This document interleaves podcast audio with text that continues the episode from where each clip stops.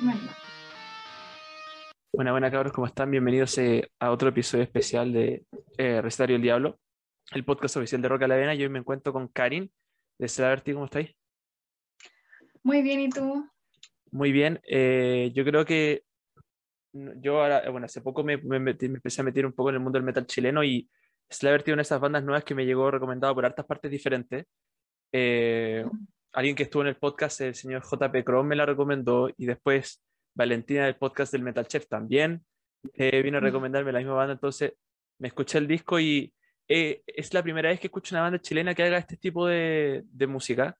Eh, obviamente yo estoy, a mí me gusta harto Nightwish y Épica y no es igual, pero se siente la inspiración de esas bandas, entonces quería preguntarte cómo nace Slaverty, primero que nada, cuál es el inicio de esta banda. Em, no nace, no nace, digamos, con la expectativa de ser una gran banda, de grabar un disco, ni, ni nada de eso. Nace simplemente porque em, habían ciertas ideas sueltas.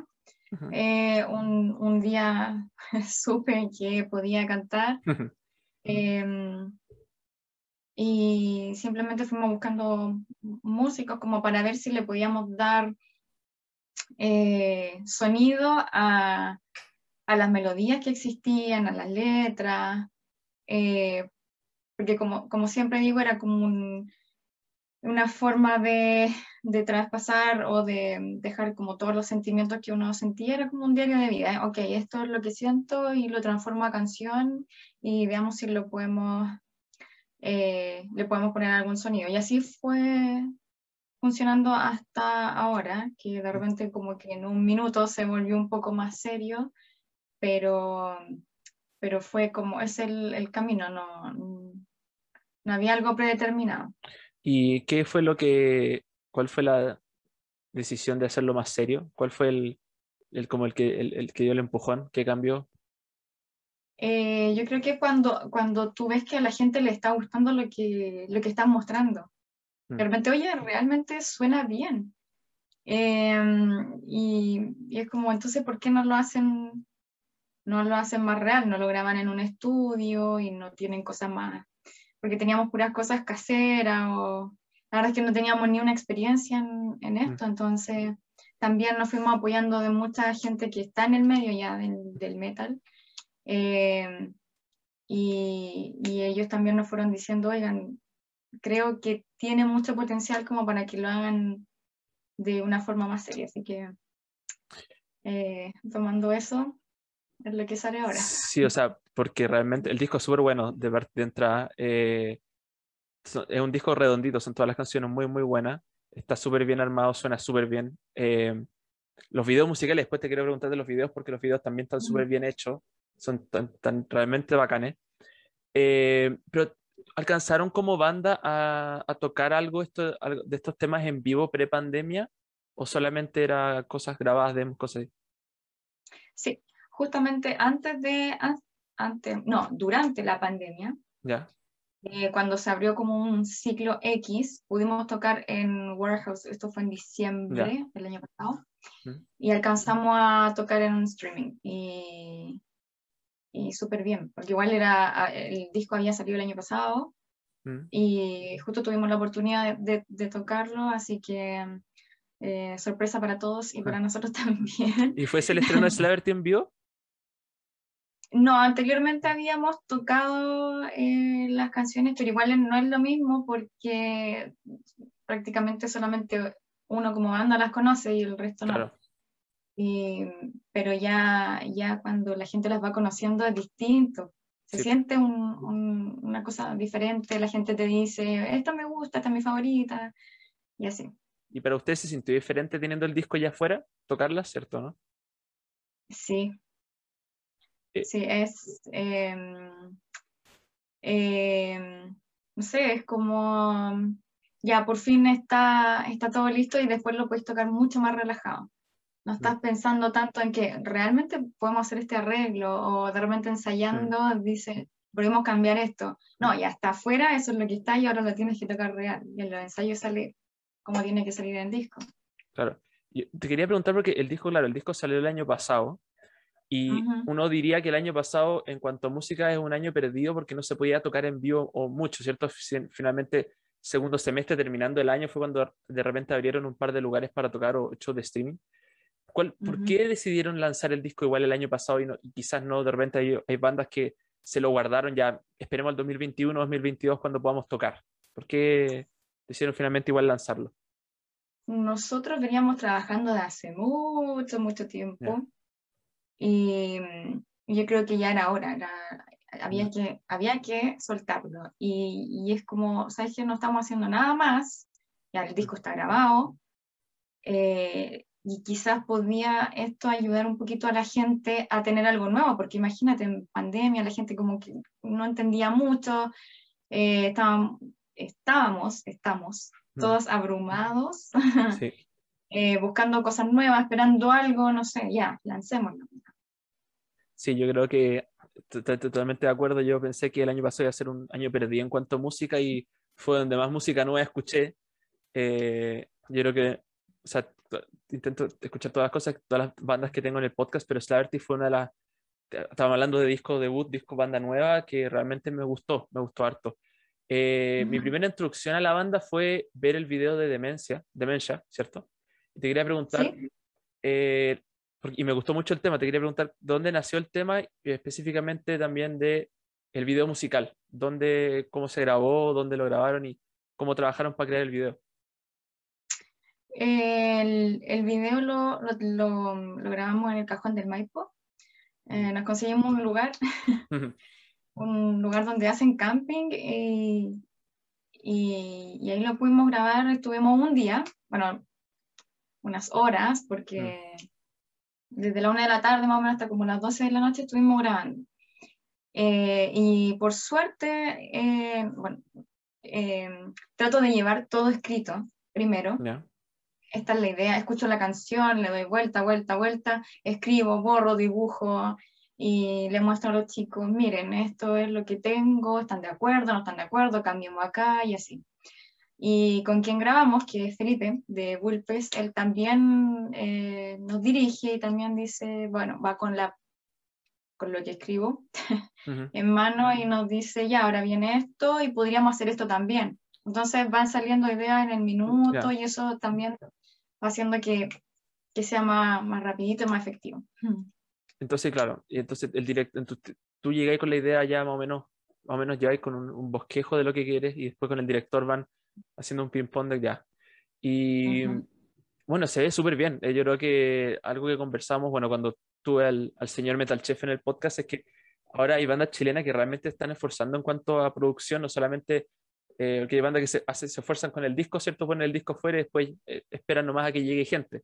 Y hay bandas que una vez que sale el disco siguen trabajando, el trabajo continúa y, y se nota el esfuerzo y el, en cuanto por último hacer videos buenos de calidad que no hay nada que envidiarle a bandas de afuera. Y aquí yo creo que con Slaverty por lo menos me di cuenta que sí, el video es, muy bueno, está súper bien grabado. Y el tema, y el tema es, muy, un temazo. Em, quería preguntarte por las colaboraciones del disco, porque el metal es un género que, bueno, quizá en los últimos años hay más, pero las bandas no, no es normal que ver un featuring en una banda, en, un, en, el género del metal. Ahora de repente se han, han aparecido más colaboraciones entre artistas. Pero cuando ustedes están armando el disco, ¿por qué meter colaboraciones? ¿De dónde vino esa idea? Porque que, ahora súper bien, ¿eh? Me gustaron todas las canciones que tienen invitados, pero ¿de dónde salió la idea? Partió la primera canción que, bueno, al escribirla, al escribir la historia, digamos que fue So Close to Me, al escribir la historia se necesitaban dos personas, o no sé, sentía que necesitaba una voz de hombre. Em, y ahí, em, bueno, justo tenía esta canción guardada, ni siquiera sabía si iba a salir al disco, ¿no? Porque igual como era una balada. Em, así que en el momento en que me preguntaron por artistas chilenos con quien me gustaría hacer un featuring, yo respondí con Ives Goulet. Y él, él vio esta entrevista eh, respondió cuando quieras. Así que... estamos listos entonces. Lo tengo, dije. Lo tengo. Tengo la persona que me falta. Lo escuché, escuché su voz y dije, súper, es perfecto. Hablé con él y, y, le gustó la canción. Eh, y terminamos haciendo la otra, que es eh, The Enchanted Forest, que de hecho esa la trabajamos primero en conjunto, incluso la música, eh, y después la trabajamos con, con los chicos de Celebrity. y con Rod the Christ, también era esta canción de Fairyland le faltaba algo porque era como tan, em, tan bonita, tan suavecita la parte melódica y la base tan agresiva que faltaba eh, ese, esa voz agresiva que era es la que le dio la que le dio Rodrigo. Bueno, de, bueno, yo obviamente siempre recomiendo agarrar el disco y escucharlo completo, pero mi tema favorito es el último, eh, lo dijiste ahora de The Enchanted Forest. y, bueno, ya te iba a preguntar de, eso, pero dijiste que lo partiste escribiendo con él y después entraron los, los miembros de la banda. Entonces, ¿cómo fue ese proceso? Más, con más detalles. Sí, eh, los chicos estaban trabajando en las otras canciones, arreglando el resto de las otras canciones y, y yo ya estaba así como, tengo esta canción. Yo estaba arreglando Enchanted Forest, eh, estaba viendo qué más agregar, y cosas así. Y, y me, decía, bueno, si necesita algo, me, me avisa. Mm. sí, necesito algo, necesito tu ayuda. Eh, y me dijo, ya, ¿qué podemos hacer?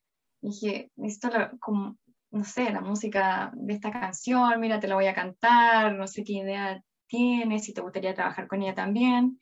Y nos pusimos a trabajar, a pelotearnos la canción. Y entre todo eso salió lo que,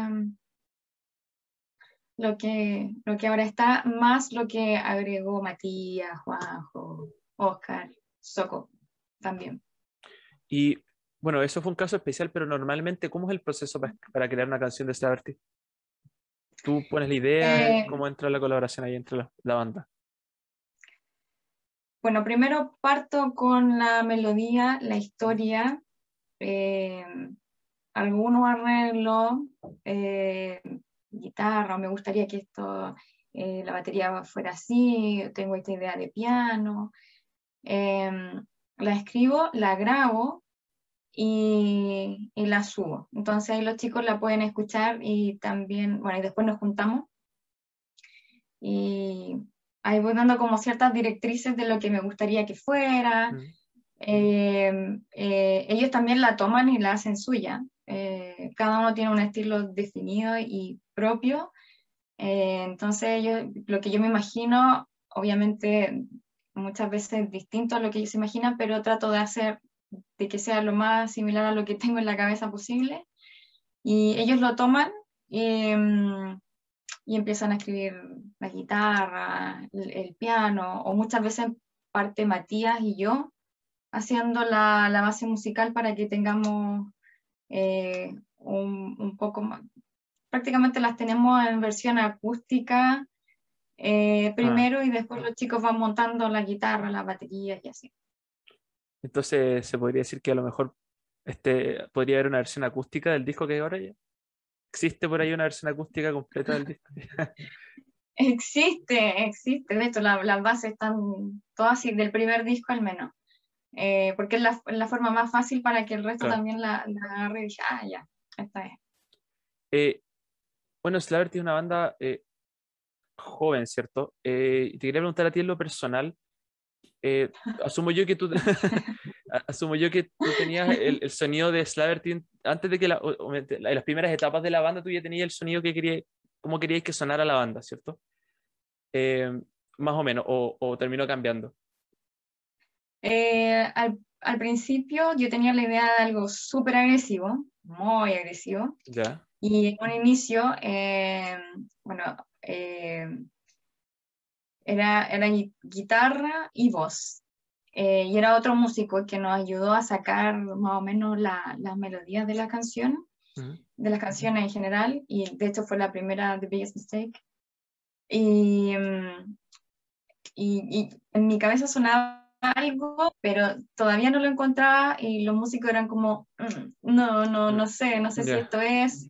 Y, y, había un músico, los primeros músicos eran una era de funky, y entonces no, estábamos, estábamos muy desordenados. Y después en, el camino eh, empezamos a buscar, este, este baterista toca lo que quiero que toque, eh, y así.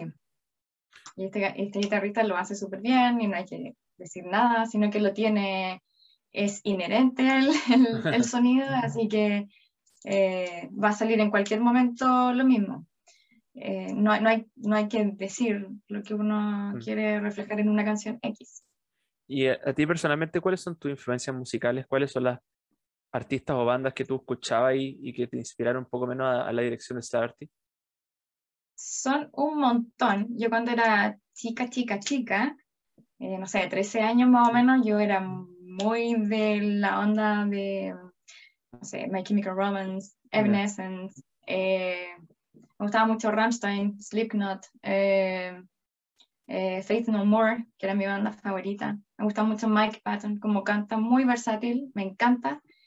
Eh, pero era como más de la onda emo. Sí. bueno, acá también. ah, ¿sí? Por acá también, sí. Me, me, encanta. Y hasta el día de hoy lo escucho, me gusta mucho. Después uno cuando ya va va creciendo, eh, eh, tus amigos te empiezan a pasar música y te empiezan a recomendar, y ahí fue cuando uno, cuando yo conocí Nightwish, eh, Épica, After Forever, las bandas como llama, las que uno podía decir si se puede. Evanescence siempre estuvo, porque era más, eh, más comercial, entonces era como más fácil llegar a eso. Eh, pero esas son las, como las influencias principales de las que hasta el día de hoy no me despego. Sí, no, yo de lo mismo, o sea, de todas las que mencionaste, escuchaba cuando yo tenía, claro, como 12, 13 y hasta el día de hoy las sigo escuchando igual y repitiendo y repitiendo. Ramstein, Slipknot, Epica, Nightwish, todas las que mencionaste. Eh, bueno, normalmente cuando una banda saca un disco, siempre le, eh, uno empieza a promocionarle al tiro, ¿cierto? Eh, y les preguntan, bueno, ¿y qué opinas del disco? Y tú normalmente los músicos por lo menos he visto que responden, eh, amigo, me lo terminé como la semana pasada o el mes pasado, todavía no sé, no puedo dar respuesta. Entonces, pero este disco salió el año pasado, entonces, escuchándolo ahora, el disco, el, disco de Starty, ¿estáis contenta cómo, cómo quedó? ¿Te, ¿Te quedas satisfecha?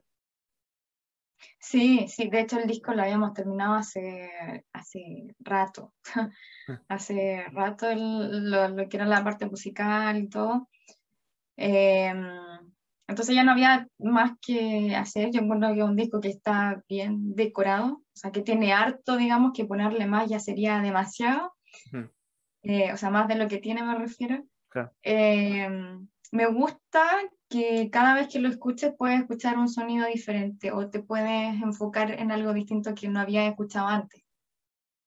Eh, eso es lo que más rescato del, del, disco y eh, además que mm, eh, es lo que uno es lo que uno es en ese minuto. O sea, digamos, he escuchado muchas bandas o músicos que dicen, no, me arrepiento de este disco, no me gusta este disco, no sé qué hicimos, no sé qué.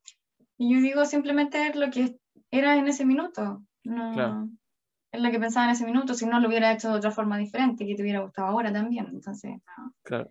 No, yo estoy de acuerdo con lo que decís, porque yo lo escuché, lo he escuchado dos veces y The Endless Forest no me agarró sino hasta la segunda vez. Yo creo que la primera vez me quedé rayado con los singles, me quedé rayado con Dementia y con, y con los que tenían videos musicales porque me he visto los videos y después me escuché el disco. Y después le di una segunda vuelta y claro, ahí esa de Enchanted Forest, dije, ya, esta, me gustó más. Eh, porque le puse más atención también. Yo no sé, la primera igual estaba prestando la atención, pero tenía los singles muy pegados. Eh, así que igual se recomienda entonces escucharlo muchas veces. Eh, vale totalmente la pena. Te quería preguntar por la, por la portada. La portada está, a mí me gusta, el, primero, el logo de la banda es muy bueno y la portada del disco también. Entonces quería preguntarte por ambas cosas. Eh, ¿Cómo fue el, crear la portada? ¿De dónde sacaste la, la idea? Dibujos. Em, eh, bueno, de hecho hace, hace un poquito mm, había posteado en mi Instagram de, de, de, cómo había salido este dibujo. Eh, yo estaba en una bomba de benzina. Y había, teníamos otra carátula dibujada ya lista, más o menos, como para que yo saliera, pero no me convencía. Entonces me acuerdo que, que justamente me tomé un café como para hacer funcionar la neurona. para revivirlo, claro. Y, mm, y en eso que me pongo a pensar, a mirar, a analizar, me aparece la imagen en, la cabeza, agarro el auto y vuelo a, a, dibujar. Entonces me pongo a dibujar y yo soy media, no sé, de, extraña cuando me pongo a dibujar, nadie me interrumpa, por favor, ¿no? y, y, lo tomé, eh, empecé a dibujar, a buscar de repente, no sé, no sé cómo dibujar una flor, ya, ¿cómo se dibuja? Eh, así, listo. Eh, la miraba y me quedó más o menos parecido. Como entonces instantáneo, llegaste y lo botaste, ¿no? Así lo dejaste rápido. Sí, y le dije ya al diseñador, lo otro no existe. Eh, esto es, esto mm. es, esto es lo que, lo que quiero. obviamente también le pregunté a los chicos, ¿les gusta? no hubo objeción, así mm. que... Se queda. se queda. Y el logo también, eso fue anterior, eh, fue como más directrice de decirle al diseñador, mira, también un dibujo muy feo, pero el diseñador lo agarró y dijo, ah, ya, ok, podemos hacer esto y agregarle esto y los cuervos, y sí, entendiste perfecto. Eso es lo que necesitamos.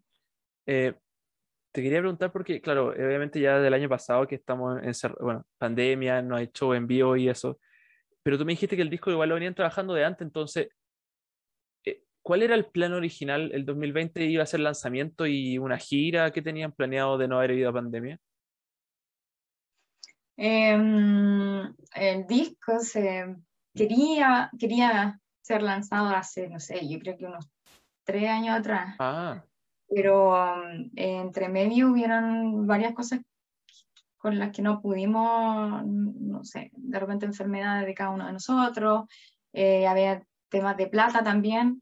Eh, entonces, eran puras trabas, trabas, trabas, trabas. Y yo digo, cuando las cosas son así es porque no tiene que ser, así que hay que dejar que fluya. Mm. Eh,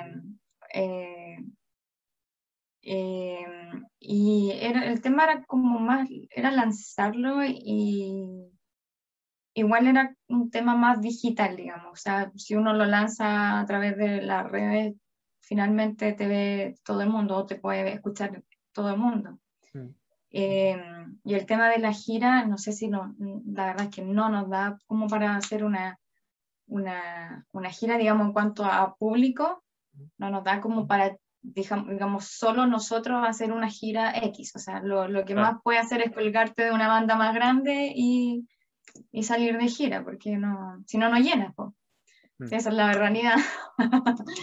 Esa es la realidad. O hacer festivales, lo que tú también puedas compartir, compartir otro público, público de bandas más grandes que, que te conozcan.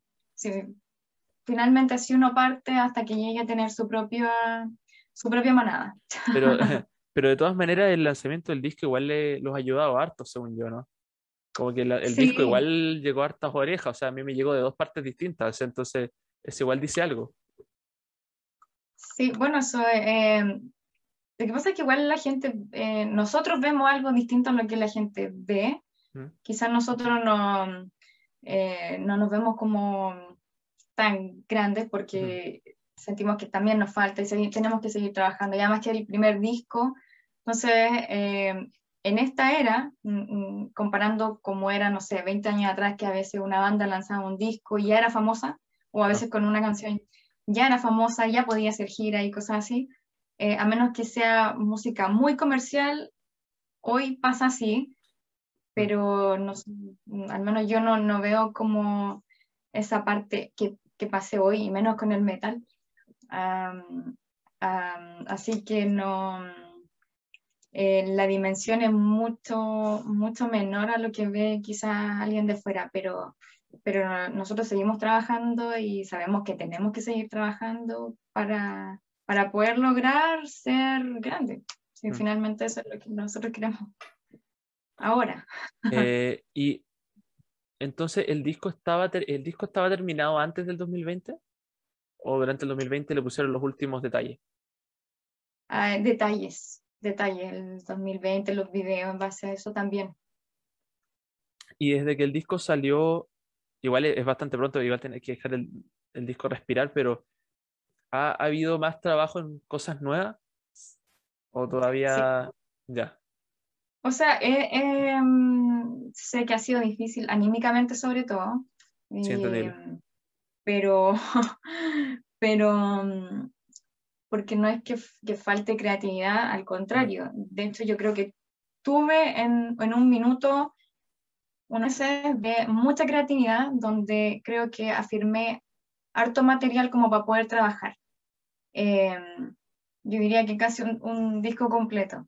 Y en eso, em, en eso hemos estado trabajando estos meses de, de pandemia, eh, harto trabajo. Mucha gente cree, no sé, que quizás mm. eh, en un par de meses ya tienes todo el disco. No, mm. porque hay cosas que, como te digo, el tema anímico a veces no deja, no te da, eh, no nos da, digamos, en, en conjunto a toda la banda, quizá un par, sí, pero necesitamos esto también. Entonces, si, si no hay esa, ese balance, no, no se puede seguir avanzando, pero, eh, pero de que lo estamos haciendo, lo estamos haciendo. Ya, excelente, entonces me quedo contento por ese lado. Cuando, tú dijiste que tocaron, eh, bueno, por streaming, en Warehouse. Eh, Warehouse se estaba moviendo harto con show de streaming. Eh, fue el primer show de la banda ya con el disco afuera, eso se puede decir. Em, ¿Tú ya tenías en tu cabeza cómo iba a ser el show en vivo? porque igual no ¿qué, ¿qué, quería arriba del escenario o, o estáis concentrado en que, que sonara bien nomás? no, no tenía. lo que pasa es que mm, em, era extraño porque uno tampoco puedo decir que estaba acostumbrada a tocar en público, porque tampoco mm. fueron tantas las veces, no tengo la cancha que tienen quizás muchos eh, artistas chilenos, por ejemplo, Ives, por ejemplo, que tiene mucha cancha y sabe cómo funciona, pero el tema de tener cámara enfrente, mm. que es como grabar un videoclip, pero, pero tienes que cantar de verdad, eh, es extraño eh, y sí, estaba muy, yo estaba más concentrada en que, no sé, quizá las pantallas o de dónde vienen las cosas o qué pasa aquí, qué pasa ahora. Eh, muchas veces uno se desconcentra por ese tipo de cosas, o que esto vaya a funcionar bien, que las bases, que eh, es más como eso. Pero yo creo que ahora, porque en octubre vamos a volver a estar en, en Warehouse, pero ahora en el festival. Y, y ya ahora uno tiene la experiencia anterior, entonces eh, creo que puede ser un poco más, más fácil porque ya sabe uno cómo funciona. Claro, sabe más o menos lo que va ahí. Sí.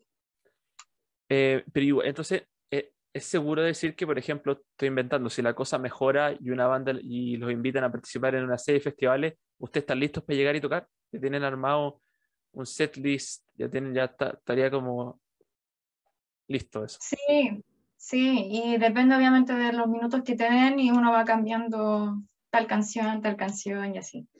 Pero sí, hemos estado ensayando también ahora, también para no perder y, y por un tema de, de, generar ambiente también para seguir componiendo. Eh, yo te quería preguntar por, eh, obviamente pre-pandemia, porque durante la pandemia no hemos visto mucho show, pero de la experiencia Slaverty pre-pandemia, eh, te quería preguntar sobre la escena chilena, en el sentido de músicos, ¿cuál fue cuando te empezaste a meter ya en este mundo? Empezaste, bueno, los pocos shows que haya tocado, que haya alcanzado a tocar con Slaverty antes de la pandemia, eh, ¿cómo le describiríais? ¿Es chica, es grande? Eh, la, gente que se mueve por este medio es buena onda, es, es egocéntrica, se ayudan, no se ayudan? ¿Cómo, cómo lo describiríais tú? Yo creo que como en todo, eh, independiente de si es música o, o, no, o incluso en trabajo normal, eh, hay de todo. Existe de todo, pero yo creo que depende de uno con quién, con quién forma los lazos. Además que se da ese tipo de cosas. Y con quién, con quién no, no hay feeling, no hay nomás. Pero uno ve de todo, pero no sé, yo creo que a pesar de que la escena del metal en general es grande en Chile, encuentro. Eh, para las bandas nacionales no es tanto, pero eh, hablo en términos generales, pero yo creo que nosotros hemos tenido súper buena recepción y no me puedo quejar de, del público chileno porque si bien eh, los que son, digamos, los, los, los pocos que pueden ser, son, son gente muy leal mm. y se siente eso. gente como muy de calidad, no sé, eh, eh, siempre están con el apoyo constante, eh, están preguntando. Yo creo que también va en uno, en, nosotros como Slaverty, como banda, que también conversamos con la gente. O sea, si alguien nos escribe, nosotros no tenemos problema en responder como de tú a tú, de persona a persona, ¿qué estás haciendo ahora? Ah, mira, estoy en esto. no, no es algo como, ay, sí, ¿quién es este? No, para nada. a mí hay mucha gente que me ha escrito, incluso de fuera de Chile, eh, Em, y formamos lazos muy, mm.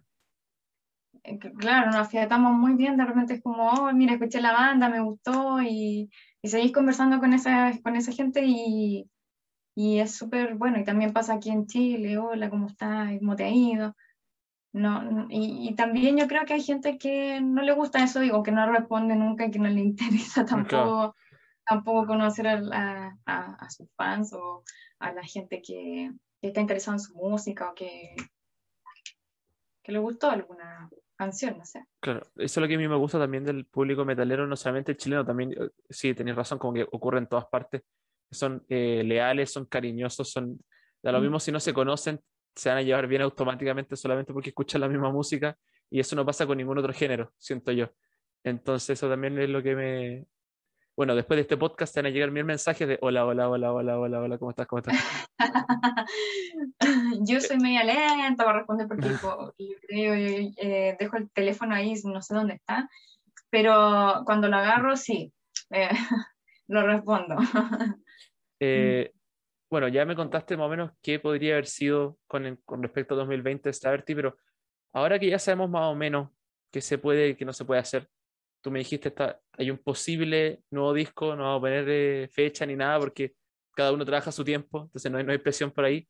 Eh, me dijiste que iban a estar en el warehouse, entonces, de aquí a fin de año, ¿qué es lo que se viene para Slaverty además de ese festival o solamente warehouse?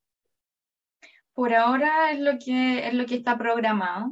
Eh, está difícil seguir planeando otras cosas o ponerle fecha a otras cosas, pero también hay cosas que podrían salir dependiendo de cómo avance esto. Yo creo que en septiembre se dice más o menos que se podría eh, definir eh, ciertas cosas, dependiendo de cómo en septiembre vaya la cosa. Claro, sí. Eh, se, va, se va a ver si, si continuamos en esta fase, así que yo creo que ahí recién podríamos empezar a planear más, más shows y, y ojalá en vivo con, con público, porque es lo que queremos hacer. Y entonces, lentamente están trabajando con lo que es este posible disco nuevo, o sea, como que porque se te dio el tiempo nomás empezaron a trabajar en esto. Sí, sí, no, y se dio el tiempo y, y, salió. No, no me obligó a crear una canción. Pero entonces, si, siendo optimista, si la cosa mejora, la prioridad es agendar es hacer shows, es, sacar el jugo al disco que ya está fuera, en, el fondo. Sí, o sea, tampoco saturarnos, pero, eh, pero sí tener la oportunidad de conocer a la gente. Eh, yo creo que eso es lo que mm, es algo que tenemos pendiente todavía.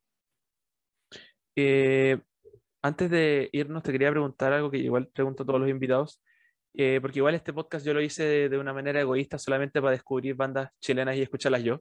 Así que si es que los que escuchan después del podcast, si es que les gusta las bandas, que les den una vuelta, pero te quería preguntar a ti, aparte de Slaverty, ¿cierto?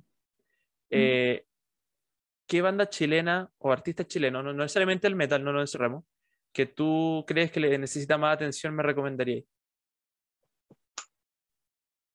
Uh, artista chileno, bueno, eh, Ives, Ives Julián.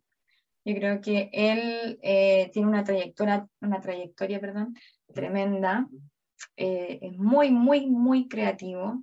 Encuentro que es seco y creo que hace eh, de la historia de Chile algo súper entretenido.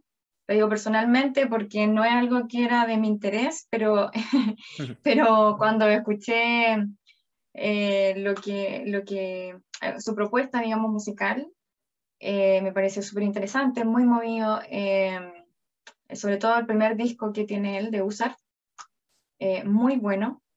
y siento que él merece un reconocimiento nacional, no sé.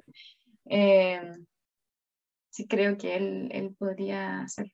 Ya, lo voy a tener anotado porque después me, me, pongo a escuchar, me gusta y después vienen al podcast, así que mejor para mí.